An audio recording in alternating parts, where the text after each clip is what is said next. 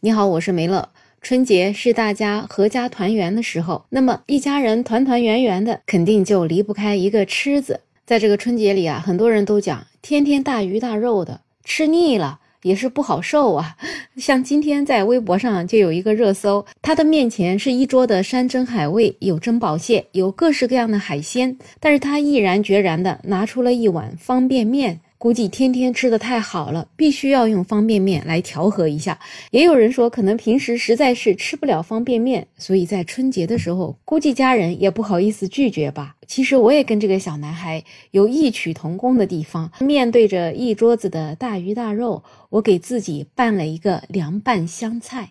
这个香菜啊，本来是一锅的，在我拌着拌着，等我拌完的时候，已经快被我吃完了三分之一了。最后呢，我都不需要用锅来装这个香菜，我可以把它直接倒到碗里面了。可见我现在是有多么爱吃香菜。说到香菜啊，其实真的是有人恨有人爱。我经常就在网上看到有人发帖子说，等我有钱了，我要在全世界种满香菜。但是呢，也有人说。等我有钱了，我要把全世界的香菜都拔掉。所以在蔬菜界，香菜真的就是一个特别神奇的存在。爱它的人把它视为美味，那讨厌它的人呢，甚至看见它就受不了。所以在每年的二月二十四号，竟然有这样一个节日，叫世界讨厌香菜日。就有人会穿着印着“我讨厌香菜”的 T 恤聚集起来，公开向香菜示威。而且在国外还有人专门做了一个网站，叫“世界反香菜联盟”。到今天为止，这个联盟已经有二十七万死忠粉，他们要跟这个罪恶植物不共戴天。但是对于喜欢吃香菜的人来说，再也没有一种蔬菜可以像它这样沁人心脾。确实，这个比喻应用到我的身上也特别的合适。所以，为什么拌着拌着一锅香菜就变成了半锅？因为我就感觉这两天真的是吃的太好了，所以一口一口的凉拌香菜吃下去，我突然就感觉胃里面特别特别的清爽。那为什么对着香菜有两种截然不同的感受呢？香菜呢，其实也被称为盐荽，它会有一种强烈的又特殊的气味儿。它的英文名字叫 coriander，它是从希腊语 coris 演变而来的。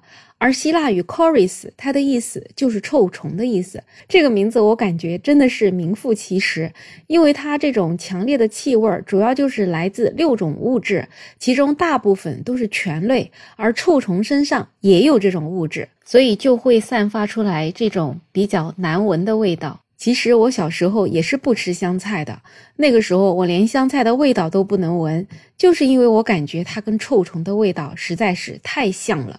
那为什么有的人闻着香菜就觉得它是臭虫味，但是喜欢它的人又觉得它有一股清新的柠檬味呢？这个主要还是基因决定的。美国的科学家他们曾经对两万五千人的 DNA 进行了一个研究，他们发现讨厌香菜的人在十一号染色体上拥有了一种名叫 OR6A2 的特殊基因。这种基因就让人对醛类物质特别的敏感，所以香菜的这种臭不拉几的味道，它就给闻得明明白白的；而对一些芳香物质则自动屏蔽。那除此之外，讨厌香菜的人还独有苦味基因 TAS2R1，更容易吃出香菜的苦味儿。也就是说，不喜欢吃香菜，其实它并不是我们挑食，这种厌恶感可能是与生俱来的，是天生的。那既然不喜欢吃香菜是天生的，那怎么会有的人一开始不爱吃，后来又特别爱吃呢？就像我这样，其实我也一直觉得挺奇怪的。后来我也是查了资料，有一些资料就是说，在幼年时期，味蕾它是最敏感的，并且有着非常快的更新速度。但是随着年龄的增长，这种更新速度却越来越慢，就导致了味觉不再那么敏感。所以有很多年长的人都喜欢味道浓郁的食物。因为在小时候对味道敏感，所以小孩子就更加不愿意去尝试吃各种刺激性味道的食物，那就比如香菜。但是随着慢慢的长大，味觉不那么敏感之后呢，他可能也会慢慢的去尝试之前不喜欢的那些食物，然后在不同的地域环境当中呢，又长时间重复这种刺激性的味蕾，所以就可以改变自己的口味。那就比如说我吧，我是从什么时候开始吃香菜呢？那时候我在前一家公司上班的时候，我们工厂里面是有食堂的，然后我们这个食堂的厨师呢，也是我们工厂自己的员工，所以他就经常给我们做各式各样好吃的，他就会做一种。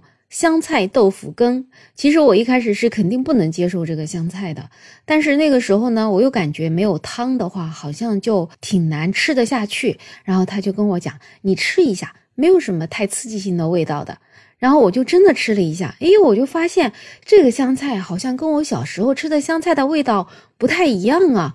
就好像那种刺激性的味道就没有了。后来呢，我又跟同事一起去吃那种老北京涮羊肉。本来呢，我又不爱吃羊肉的，但是那一次啊，它就只有羊肉，我好像也没有什么东西可吃了。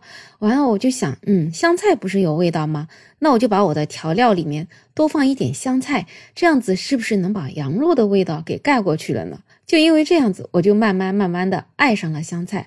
今天我研究了这些资料之后，我才发现，嗯，原来可能真的是小时候的这种味蕾太敏感了，长大了之后可能味蕾慢慢发生了改变，加上周围的环境，大家都在吃香菜，那我慢慢慢慢的也就吃上了香菜了。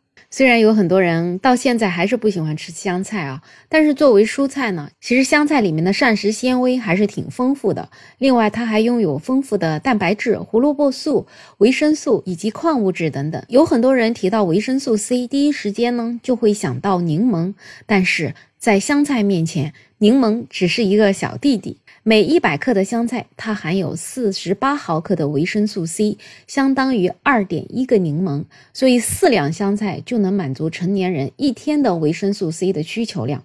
另外，香菜的胡萝卜素、钙含量等等也是挺高的。